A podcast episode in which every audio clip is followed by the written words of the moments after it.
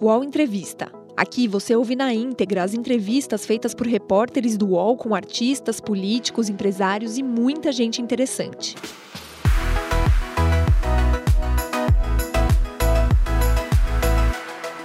Olá, bom dia. Hoje nós estamos com o empresário Paulo Marinho, que foi aliado da campanha do presidente Jair Bolsonaro em 2018 e hoje está lançando também uma candidatura à Prefeitura do Rio pelo PSDB que tomou noticiário nos últimos dias por conta de suas revelações a respeito de uma suposta é, interferência ou informações privilegiadas de Flávio Bolsonaro no inquérito que, tem, que acontece contra ele na Polícia Federal, que investiga o caso COAF, envolvendo seu ex-assessor Fabrício Queiroz, que ele teria tido informações privilegiadas e antecipadas de que a Polícia Federal estaria investigando esse caso.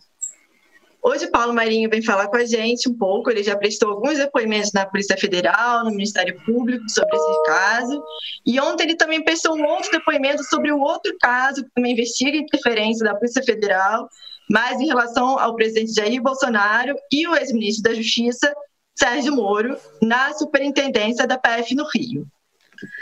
Paulo, uma coisa que chamou muita atenção aqui da gente ontem é que você foi até a sede da Polícia Federal depor um envelope. Eu sei que o, que o processo está em sigilo, você não pode falar muito, mas você estava com um envelope cheio de material dizendo é, conhecereis a verdade e a verdade vos libertará, que é um lema né, conhecido de Jair Bolsonaro desde a campanha dele de 2018. Queria dizer o que você quis dizer com esse envelope, qual foi o simbolismo de você mostrar essa frase no seu depoimento ontem na Polícia Federal? Primeiro, eu queria, ah, enfim, Constância, te dar um bom dia, agradecer a sua gentileza de estar me convidando aqui para fazer essa conversa e dizer a você o seguinte, que na realidade, ah, quando eu estava colecionando os documentos para levar para a Polícia Federal, ah, surgiu essa ideia, que foi, aliás, meu filho que me deu, de eu escrever na, no corpo do envelope por fora essa frase que também representava muito para o então capitão Bolsonaro, candidato. Ele vivia repetindo essa frase, né? E acho que essa frase, é, é, essa, essa passagem é, dessa frase bíblica, né? Ela, ela, ela, ela fala muito da minha situação. Eu estava ali naquele momento realmente me libertando revelando a verdade. Então, acho que foi, foi uma maneira de homenagear o presidente. Agora, muitas pessoas também estranharam o fato de você só trazer agora esses fatos à tona. E até alguns bolsonaristas, deputados aliados do presidente, também disseram que isso poderia ser uma oportunidade sua, né, no momento que você está é, movendo uma candidatura à Prefeitura do Rio. Por que, que você só resolveu falar agora sobre esses fatos? Constância, primeiro deixa eu explicar uma coisa. Uh, nunca foi meu plano pessoal disputar eleição para a Prefeitura do Rio de Janeiro. Você que acompanha a política sabe que em setembro do ano passado eu fui buscar a ex-ministra da Cultura, Mariana Ribas, que estava afiliada, está afiliada ao PSDB, para ser a nossa pré-candidata. E ela foi, uh, praticamente, foi uma unanimidade no partido para indicá-la. Ela ficou até mais ou menos o mês de janeiro como na condição de pré-candidata. Depois o Gustavo Bebiano se filiou ao partido por convite do nosso governador João Dória. E quando a Mariana, em janeiro, achou, por motivos pessoais, que já não era mais um projeto viável para ela continuar sendo candidata, o Gustavo Bebiano se tornou naturalmente o candidato do partido. E ele iria fazer, com certeza absoluta, uma, uma presença muito boa na, nessa eleição. Arrisco dizer, inclusive, que ele, eu acho que ele ia ganhar a eleição. Ele estava muito animado, você o conheceu de perto durante a campanha do presidente Bolsonaro, e acho que, enfim, seria para nós, para o PSDB, uma, o melhor candidato que tinha naquela ocasião. Portanto, nós fomos surpreendidos por uma tragédia. A mim, pessoalmente, uma tragédia pessoal muito grande, porque eu perdi um amigo, um irmão. E para o partido foi irreparável, porque nós perdemos um candidato no meio da campanha há 10 dias de término do prazo das filiações, inclusive. E, e você sabe que os candidatos, os pré-candidatos a vereadoras e vereadores do partido, eles se pautam muito pelo candidato majoritário do partido, até porque não há mais coligação na proporcional. Então, é importante que os partidos também tenham os seus candidatos próprios. E aí não faltou, o, o governador João Dória me telefonou me dizendo, olha, Paulo, não há outra alternativa no partido hoje que não seja o seu nome. E eu, obviamente, aceitei empunhar essa bandeira e, foi, e, e, e me tornei pré-candidato. Isso eu estou explicando para responder a sua pergunta, sem nunca ter pensado nessa possibilidade. Então, essas acusações que fazem agora, elas são, enfim, elas não têm nenhum sentido, porque, enfim, eu, eu entrei nessa disputa por uma questão circunstancial absolutamente trágica, entendeu? Com relação à motivação de só agora, eu vou te responder. Primeiro, a morte do Gustavo Bebiano. Gustavo é uma pessoa que ele, o Bebiano foi uma pessoa que é, você sabe o quanto ele foi importante na campanha do Bolsonaro, porque você cobriu a campanha do Bolsonaro aqui na porta da minha casa durante meses. Então você sabe a importância que ele teve naquela campanha. E ele foi, e ele era uma pessoa que não tinha ambições políticas nem de poder, nunca teve. Ele era uma pessoa que estava ali, de fato, acreditando que estava ajudando a eleger o mito. Coisa que, aliás, desculpa, eu nunca achei que fosse que o capitão fosse o mito. Eu achei que ele era o político que encarnava naquele momento o sentimento coletivo da população majoritária do antipetismo. Enfim, a morte do Gustavo e outra coisa, a demissão do Gustavo do governo, o, o presidente Bolsonaro eles, e, e, tanto ele quanto o filho, eles foram de um requinte de covardia com, com o Bebiano, assim, uma coisa indescritível, porque o, o, o Bebiano era uma pessoa que, por, por ele não ser uma pessoa ambiciosa em termos de poder, bastava o presidente ter chegado para ele e ter dito: olha, Gustavo, chegou o seu, o seu momento, esgotou, não tem mais ambiente para você ficar. Ele teria esvaziado as gavetas e teria ido embora. Mas não, o, o presidente Bolsonaro não se satisfez em apenas demitir o, o Bebiano. Ele demitiu o Bebiano e tentou macular a reputação dele, dizendo que ele era traidor. Ele chegou à loucura de insinuar que o Bebiano teria alguma participação com a tentativa, com o atentado do Adélio. Aí realmente aquilo foi me dando uma revolta, porque como o Bebiano não está aí para se defender, eu achei que eu tinha que eu tinha que tomar essa atitude agora. E segundo motivo maior também foi que com a demissão do, do, do ministro Moro, que enquanto juiz prestou os maiores serviços a esse país, eu acho que não tem outro brasileiro que tenha feito tanto pelo combate à corrupção do que o juiz Moro, na hora que ele deixa de ser uma pessoa do interesse da família Bolsonaro e que é demitido, a família Bolsonaro, com aquele estilo deles do gabinete do ódio, querem é é, é, é, é, macular a reputação do juiz Moro. E eu achei que o fato que eu tinha para narrar se encaixava na narrativa do, do ex-ministro. E aí eu disse agora que eu tenho que contar essa história. Foi isso. A custa de um sacrifício pessoal imenso. Porque, porque você imagina o que é você chegar e botar para fora uma, uma, uma, uma. contar uma história como essa contra pessoas que, que envolvem pessoas que um é senador da República e o outro é presidente da República, com a família que preside o Brasil. Obviamente que eu imagino, e com esse, esse bando de doidos soltos aí pelas ruas, apoiando, enfim, esse projeto político. Então eu sabia que, que eu estava me metendo, metendo a mão num vespeiro, mas nada disso me fez mudar de ideia e eu estou com a minha consciência absolutamente tranquila. Acho que essa missão já foi cumprida para mim, essa página está virada. Agora, esse assunto está na mão das autoridades. Eles que investiguem.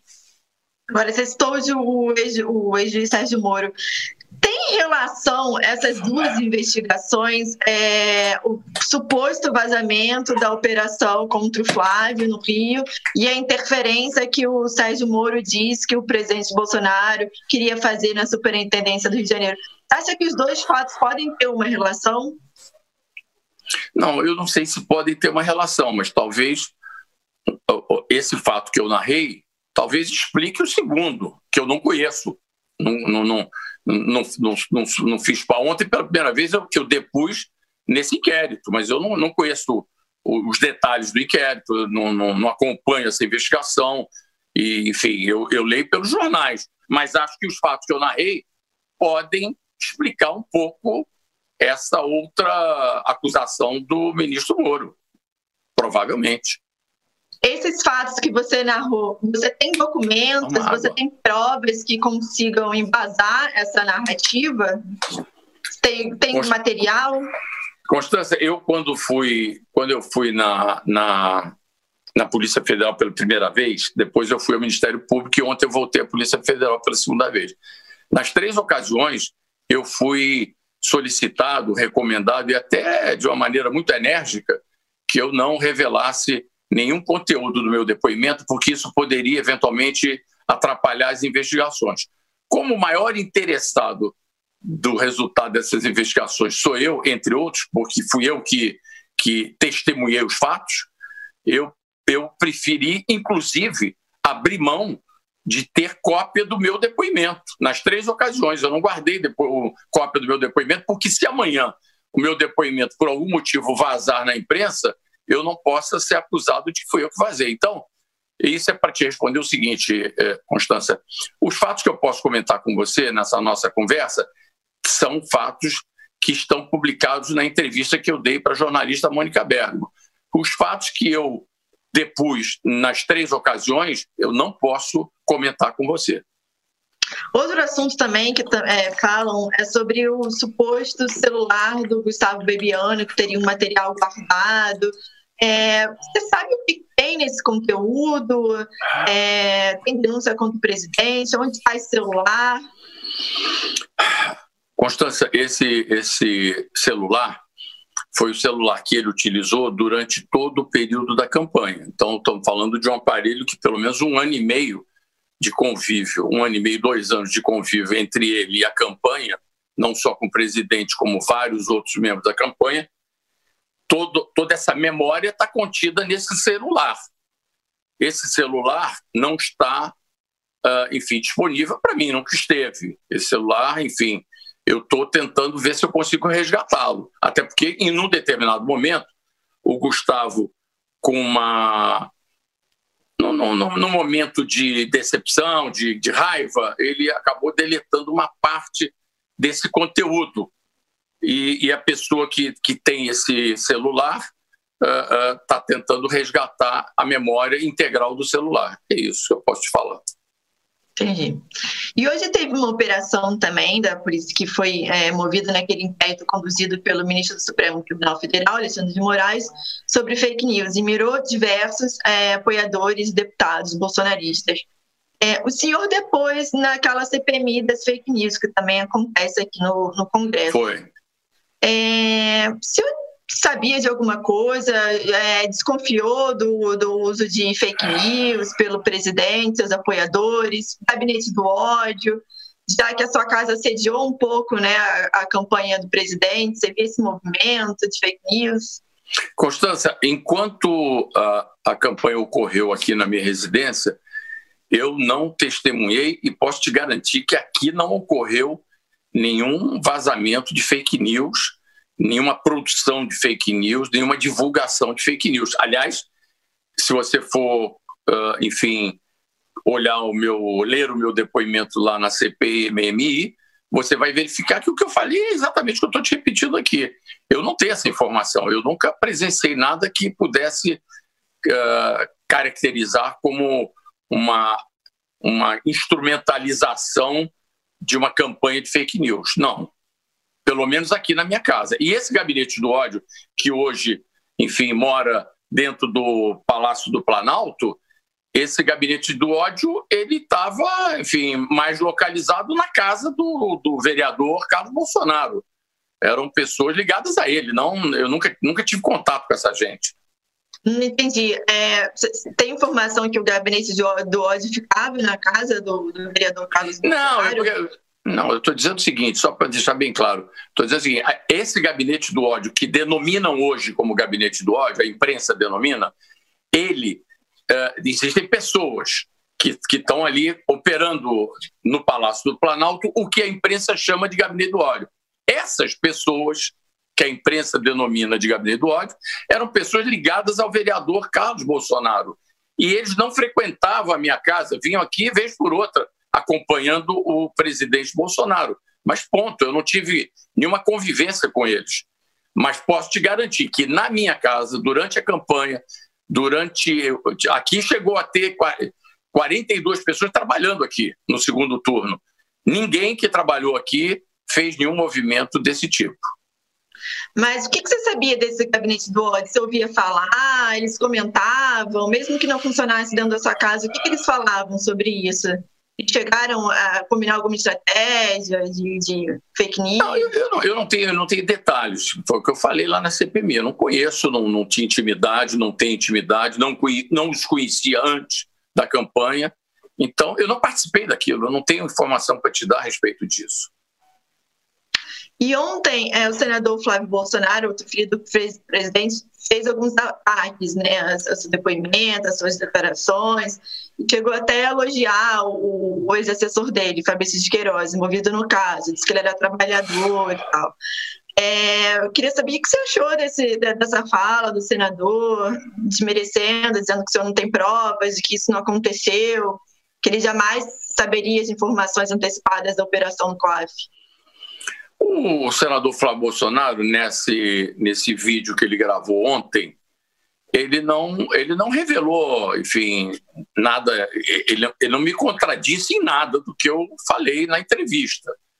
Ele disse que eu sou canalha, ele disse que eu sou lobista, ele disse que eu vou ser investigado, que eu não vou, que isso não vai passar em branco. Ele fez algumas ameaças veladas, mas isso é fruto da primeiro da, desconhecimento que o senador Flávio Bolsonaro tem da minha vida, porque aliás eu o conheci muito pouco, é, é, convivi com ele durante muito pouco. Você é o suplente exemplo, dele no Senado, né? Sou suplente dele no Senado e numa eventual vacância dele assumirei eu aquele mandato. Mas quero te dizer o seguinte: o que eu digo para Vou até aproveitar aqui a grande audiência do teu programa para dizer ao senador Flávio Bolsonaro o seguinte: senador, o senhor não me conhece, senador. Eu, ao contrário do senhor e dos seus irmãos, eu trabalho desde os 12 anos de idade. Eu comecei minha vida trabalhando numa companhia de seguros, depois fui ser operador no mercado financeiro, depois fui trabalhar como vice-presidente dos maiores grupos industriais do Brasil, no setor de construção naval. Empregávamos 8 mil trabalhadores ali. Depois fui para um grande grupo de comunicação, fui vice-presidente do Jornal do Brasil, da Gazeta Mercantil. Eu tenho uma vida, eu tenho 68 anos de idade, só fiz trabalhar na minha vida, ao contrário do pai e dos filhos Bolsonaro, que só fizeram na vida viver do dinheiro público através dos seus mandatos. Então, isso é o que eu posso responder para o nosso uh, senador Flávio Bolsonaro, e é isso. O Entrevista volta já.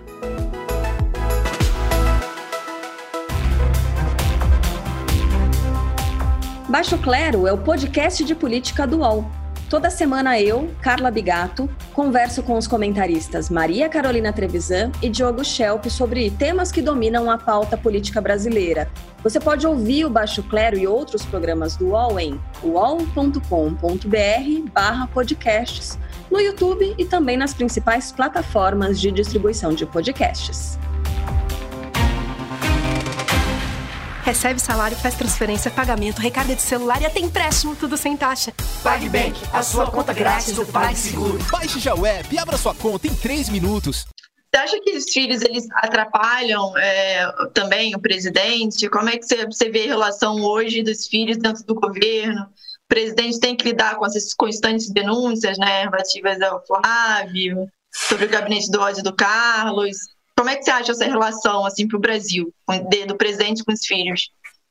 Constância, isso é uma novidade na, na vida política brasileira. Né? Eu não me recordo, não sei se você tem essa informação, mas eu pessoalmente não me recordo de ter assistido nenhum presidente da República ser assessorado ao mesmo tempo por três filhos, uh, enfim, dentro do palácio, que vivem ali praticamente administrando o governo junto com o pai.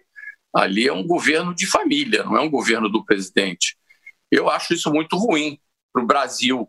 Aliás, a maior prova disso foi essa, esse vídeo com aquela reunião que nós assistimos na semana passada, que eu acho que não, nem cabe comentário, aquela reunião fala por si.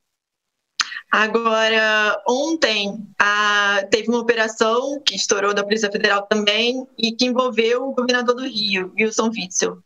Uhum. Também teve uma outra polêmica envolvendo a deputada do PSL, Carla Zambelli. Ela fez uma declaração dizendo que os governadores iriam ser investigados. Você acha que também faz parte dessa rede de informação da Polícia Federal? É, você acha que foi antecipada para ela essa operação? Como é que você enxergou esse episódio de ontem? Eu acho que esse episódio de ontem ele tem que ser investigado, porque, enfim, ela deu declarações diversas. Eu não conheço a deputada, nunca vi na minha vida, então não vou falar aqui de quem. Eu não vou cometer essa leviandade de falar de quem eu não conheço. Mas lendo o noticiário a respeito desse assunto, eu achei grave aquela história, precisa, sobretudo nesse momento. Nós estamos aí com uma, uma a presença de, um, de uma nova administração na, na, na Polícia Federal e que precisa, enfim, mostrar para toda a população de que aquilo ali, eu tenho certeza que a Polícia Federal faz, é uma entidade do Estado brasileiro que faz um trabalho sério. Agora, obviamente que se uma deputada antecipa, ainda que discretamente ou veladamente, uma, uma, uma, uma ação policial, eu acho grave, mas isso, enfim, precisa ser investigado. Você acha que pode vir da mesma rede que eu falei que o presidente pode ter de informação da Polícia Federal? Não sei, sinceramente eu não sei. E, e, sinceramente eu não sei. E tem tanta gente falando disso, investigando isso, procurando saber sobre isso, que eu acho que se existir, não tenha dúvida que já já vai aparecer. Você acha que vai ser fácil achar isso? É, chegar até o suposto delegado? Que, que é não, essas, coisas não, é, essas investigações nunca são fáceis, porque ninguém, ninguém, ninguém comete o crime à luz do dia, né? As pessoas fazem de uma maneira mais sorrateira possível. Mas eu acho o seguinte: uh, a verdade sempre aparece, né, Constância? Essas coisas não. Uh, as pessoas se escondem, se escondem, se escondem, mas tem uma hora que, que a verdade aparece. Enfim, eu espero que apareça o quanto antes. Nessa reunião ministerial que foi divulgada pelo STF naquele vídeo, o presidente citou que a rede oficial dele de informações era ruim, reclamou, mas disse que a rede particular dele de informação era boa, né? Uhum. É, o que você entendeu como essa rede particular dele de informação? É, você acha que ele também tem informações de outros órgãos, é, Ministério Público, Receita Federal, é, alguém do Exército? Como é que seria essa rede particular deles de informações? Você chegou a ver isso em algum momento de convívio com o presidente? Não, eu não, eu não vi isso, até porque eu, como presidente, no meio da campanha, ele sofreu aquele atentado. A partir daquele momento, ele ficou muito eh, afastado do nosso convívio aqui, porque ficou 22 dias no hospital e depois ele ficou já no final da campanha. Então, mas eu, durante o convívio que tive com o presidente, nunca notei nada nesse sentido. Agora, ele realmente ficava à vontade, o único ambiente que eu percebia que ele realmente ficava à vontade é quando ele estava entre os seguranças dele, os militares que, que o, o, o, atendiam nessa área da segurança. Ele é uma pessoa que, enfim, guarda relações de amizade nessa área, entendeu? Então, eh, pode ser que a rede de informação dele sejam esses amigos da vida inteira dele que, que são militares, entendeu? Pode ser que isso, que isso seja a rede privada, mas não sei o que ele quer dizer com isso, não. Você falou que se decepcionou com algumas atitudes do presidente, né? Que você reclamou, achava estranho o jeito dele tratar funcionários, de, de não agradecer situações de cortesia. O que, que te decepcionou mais em relação ao presidente que te fez romper com isso? Primeiro eu quero te dizer o seguinte, eu nunca rompi com o presidente, não. Apenas eu, ele foi terminou a campanha, ele foi, ser, foi exercer a presidência da República e eu fui cuidar da minha vida. Eu nunca tive relação de intimidade, nunca fiz parte do grupo dele, enfim. Então, a gente acabou a campanha, enfim, aconteceu uma coisa que, que teria que acontecer naturalmente. Eu não tinha nenhuma expectativa de participar do governo dele, nem de esperar nenhum convite. Se tivesse recebido, também não teria aceitado. E, na sequência, logo depois, eu fui, me filiei ao PSDB aqui no Rio de Janeiro. E vim ser o presidente do partido que eu exerço hoje a presidência no Rio de Janeiro. Isso não foi então, um rompimento, você se filiar ao PSDB? E... Não, não foi um rompimento, foi um caminho natural de retorno à minha origem. Eu estava eu, eu apoiando no início da campanha presidencial o então prefeito João Dória. Esse sim, eu acho que é um homem preparado para exercer a presidência da República. Infelizmente, naquela ocasião, ele não viabilizou a candidatura dele junto ao partido e aí foi disputar o governo do Estado. E aí apareceu, na minha vida, trazido pelo Gustavo Bebiano, o capitão Bolsonaro, e eu achei que, de fato, ele era, dentre aqueles candidatos que ficaram, a pessoa que poderia encarnar aquele sentimento coletivo, majoritário, do antipetismo. E aí eu, eu, eu resolvi apoiá-lo nessa condição. E a minha participação foi, então, somente como apoiador. Claro que fiz muito por ele, ajudei demais. Aliás, ele me deve muito, se, se é que eu posso colocar assim. Me deve no sentido de gratidão que ele nunca teve. Gratidão que eu digo nos menores gestos. Enfim, eu nem convidado para a posse foi, e aliás também não, não tem nenhuma importância isso, mas eu estou falando o seguinte: não há nenhum reconhecimento da parte dele, nem pelo que o Gustavo Bebiano fez, que foi a pessoa mais leal e que mais contribuiu para a campanha dele, quanto mais a mim. Aliás, enfim, no, no, no apagar da luz, ainda levou minha empregada, minha cozinheira de 25 anos. Ele contratou essa empregada, foi isso? É, eu tive a surpresa de que num determinado momento desse ano que passou, ele, a minha, a minha cozinheira, minha, enfim, que estava comigo há 25 anos de idade, viu meus filhos nascerem, ela me informou a mim e a minha esposa de que ela estaria deixando o nosso trabalho depois de 25 anos e tal. E acho até que ela não revelou naquele momento por questões até de constrangimento. Mas na sequência eu vim a saber que saiu publicado no Diário Oficial a nomeação dela como assessora, ganhando duas vezes o que ganhava na minha casa. Então, mas para que cargo? Ela... Eu não sei para que cargo. Ela está lá, é um DAS, não sei o qual, não sei qual é o número do DAS. Mas, mas ela tá... trabalha para o presidente, não entendi. É, não, ela, ela trabalha, claro, ela é cozinheira, ela trabalha para o presidente, claro que trabalha para o presidente.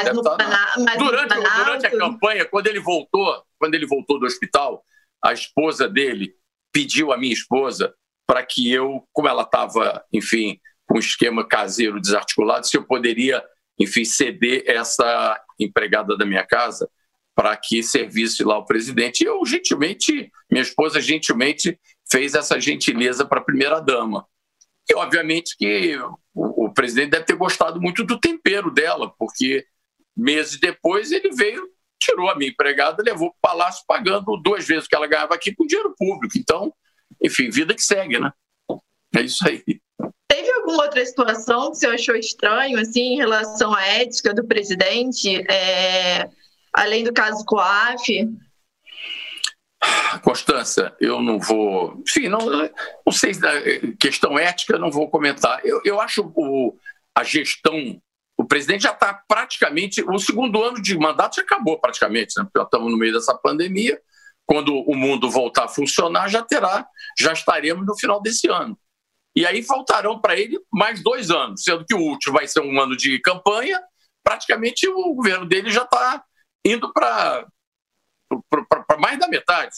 Então, quer dizer o seguinte: até agora ele não fez nada, a não ser confusão. Então, é o seguinte: a minha decepção é imensa. Eu esperava que o presidente Bolsonaro, com a votação majoritária que ele teve, queria chegar no palácio. Aliás, imagina, um homem que nunca imaginou que pudesse ocupar um cargo dessa estatura, chega à presidência da República e, ao invés de governar para todos os brasileiros, resolve, um primeiro mês de governo, anunciar que já era candidato à sua própria eleição.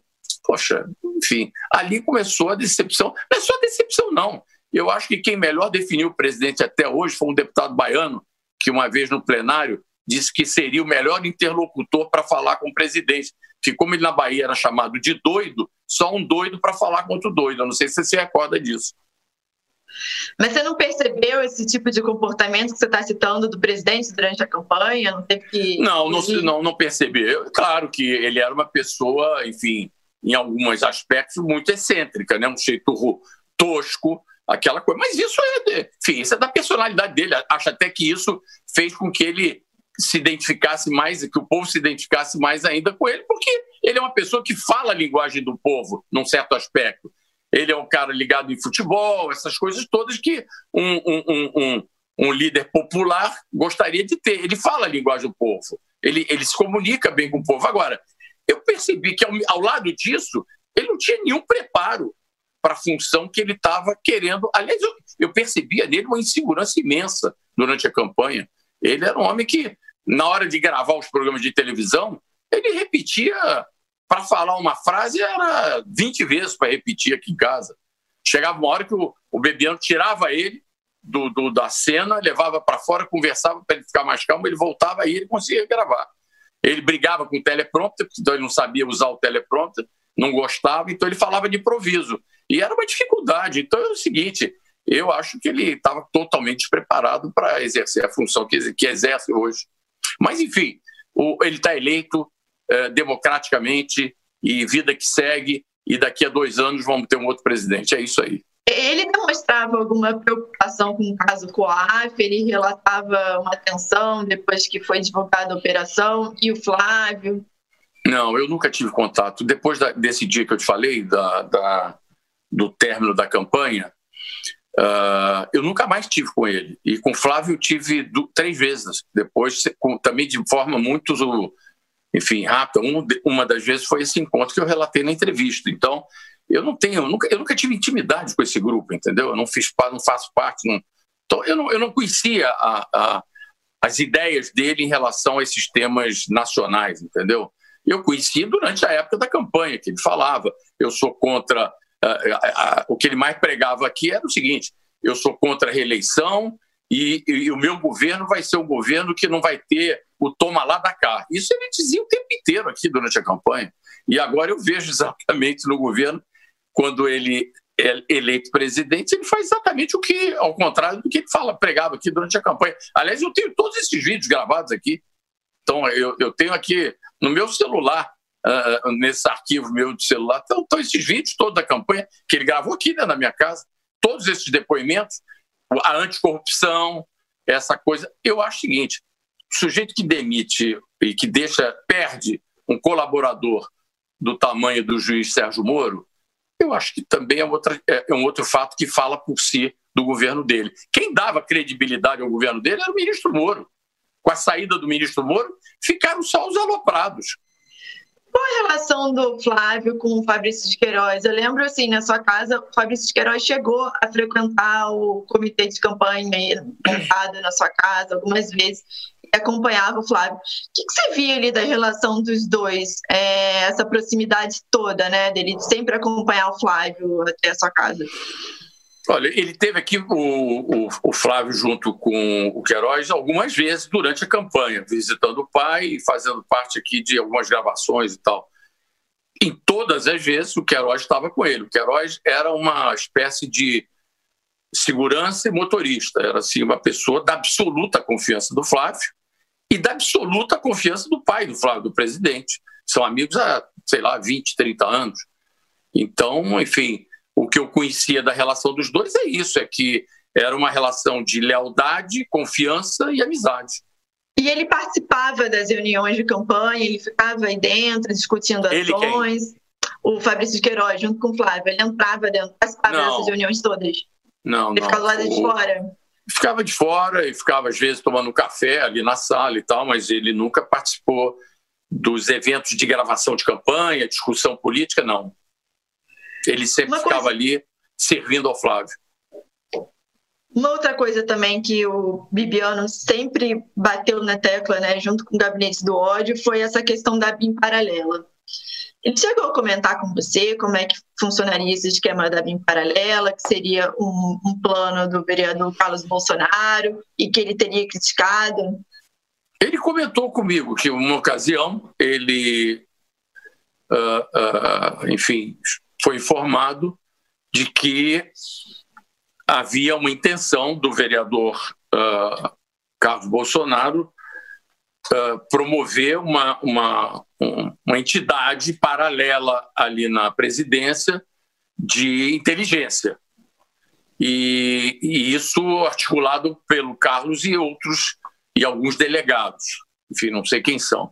E que o, o, o Bebiano ficou apavorado com esse assunto quando chegou ao conhecimento dele e que ele imediatamente conversou sobre esse assunto com o general, se eu não me engano, Santos Cruz, e que ambos foram conversar com o presidente. E eu me lembro muito bem da frase que ele me relatou, diz seguinte, eu disse ao presidente, presidente, o senhor que teme tanto essa história do impeachment, essa iniciativa do seu filho é, é, é, é o impeachment sob encomenda.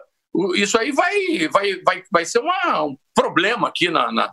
E aí parece que esse assunto foi desarticulado, e, e, e é o que eu sei disso.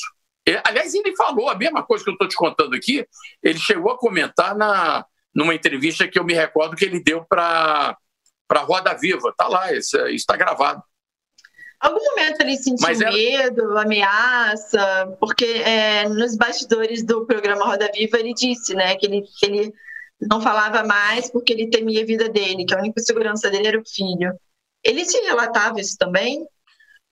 Constância, depois que ele deixou o governo, ele, quando ele, ele chegou no, no governo, ele, pela condição de ministro, ele solicitou o, na Polícia Federal uma autorização de porte de arma, que foi concedido a ele por um prazo de cinco anos, parece que o, o, o prazo de validade dessa.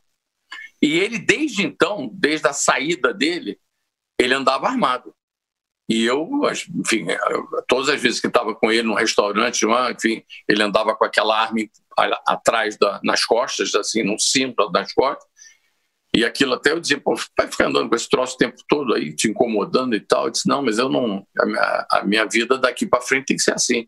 Então, eu não sei te dizer exatamente o que, que traduzir o que quer dizer isso, mas imagino que é uma preocupação que ele tinha muito grande com a segurança dele e dos filhos dele, sem dúvida nenhuma. O que, que levava essa preocupação? Você sabe? Ele te contou? Ele, ele sofreu ameaças, aliás, como eu tenho sofrido agora. Eu acabei de receber várias na internet. Eu só não dei curso ainda para fazer ocorrência, boletim de ocorrência dessas ameaças, porque eu estou esperando isso ficar mais uh, uh, concreto, entendeu?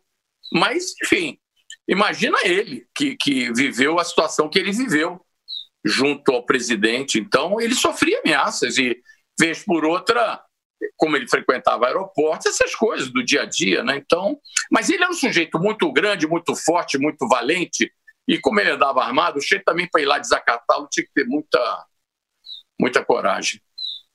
Agora, é, o presidente Constância, só, só pedindo a você aqui uma, uma, hum.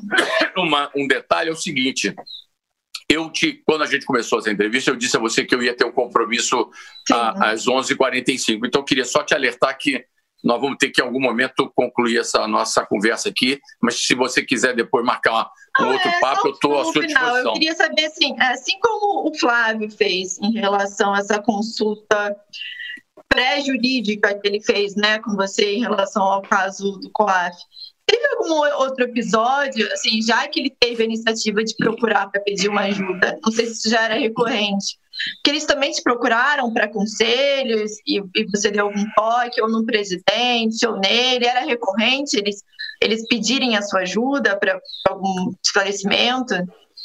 Não, durante a campanha eu ajudei muito aqui na estrutura da, da, da toda a parte de comunicação. E a, a única vez que o presidente pessoalmente me solicitou uma ajuda foi quando ele estava ainda na condição de candidato, foi quando, logo depois que eu o conheci, naquele episódio em que ele era réu no Supremo na ação da Maria do Rosário, que ele me perguntou se eu poderia indicá-lo um advogado para que pudesse defendê-lo, patrocinasse essa causa no, no Supremo, porque ele estava muito preocupado que as consequências dessa ação pudessem torná-lo inelegível. Eu me recordo, inclusive, que em um determinado momento da, do, do, do, do, processo, uh, ele pensou até na possibilidade de renunciar ao mandato dele para que aquele processo fosse levado para a primeira instância e não tivesse tempo de torná-lo inelegível e ele eventualmente não disputar a eleição. Então, eu, naquela ocasião, sugeri a ele um advogado da minha amizade, uma pessoa que já me serviu no passado, doutor Antônio Pitombo, que acabou assumindo o patrocínio da causa. e, e hoje é o advogado do, do presidente Bolsonaro nessa ação que transita no Supremo Tribunal Federal. Ele pensou nessa manobra, então, né, de, de renunciar ao cargo para ir para a primeira instância. Pensou, pensou sim. Entendi. Ele comentou isso, inclusive com, com o Bebiano na ocasião. Entendi. E, assim, você acha que também a, a questão de ter levado é, a campanha para sua casa? Última pergunta. E agora, muitos apoiadores do Flávio dizem que você também está fazendo isso para ele ser caçado, ser preso, e o senhor assumiu o mandato dele no Senado. Isso procede? Você tem essa vontade, caso ele, ele, ele, ele seja caçado ou aconteça alguma coisa em relação ao inquérito dele, você assuma o mandato dele? Não, Constância, é o seguinte, a minha, a meu, meu foco hoje na condição de pré-candidato à Prefeitura do Rio é pensar o Rio de Janeiro, tá? E eu não tenho nenhuma preocupação em relação a essa eventual possibilidade, mas eu já disse isso e vou aproveitar para falar novamente aqui para você, com o seu programa de grande audiência, o seguinte: eu já falei e vou repetir.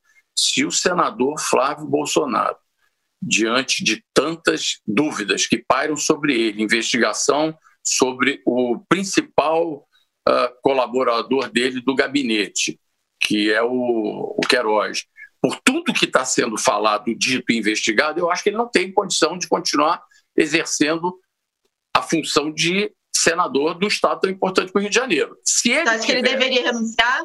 Eu acho que ele deveria renunciar. E disse, aí eu estou dizendo já em outras ocasiões, eu vou dizer agora para você: se ele renunciar ao mandato, hoje, agora, em cima do que está acontecendo, eu renuncio o meu na mesma hora.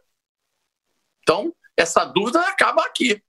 Não há quem possa duvidar que eu queira ocupar a função de senador suplente dele se eu pretendo renunciar ao mandato, caso ele renuncie. Então, é isso aí que eu tenho para dizer.